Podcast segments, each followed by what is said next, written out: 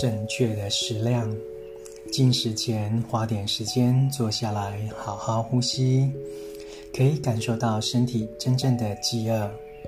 这时就有办法关照到自己是因为饿了才吃，还是因为吃饭时间到了，食食物已经煮好而吃。如果从容地用心吃饭，会知道自己要吃多少。正念就是对当下情况了了分明。当下的情况就是你还活着，而且还有健康。面前的食物能带给身体营养，维持身体健康。成都一行禅师怎么吃？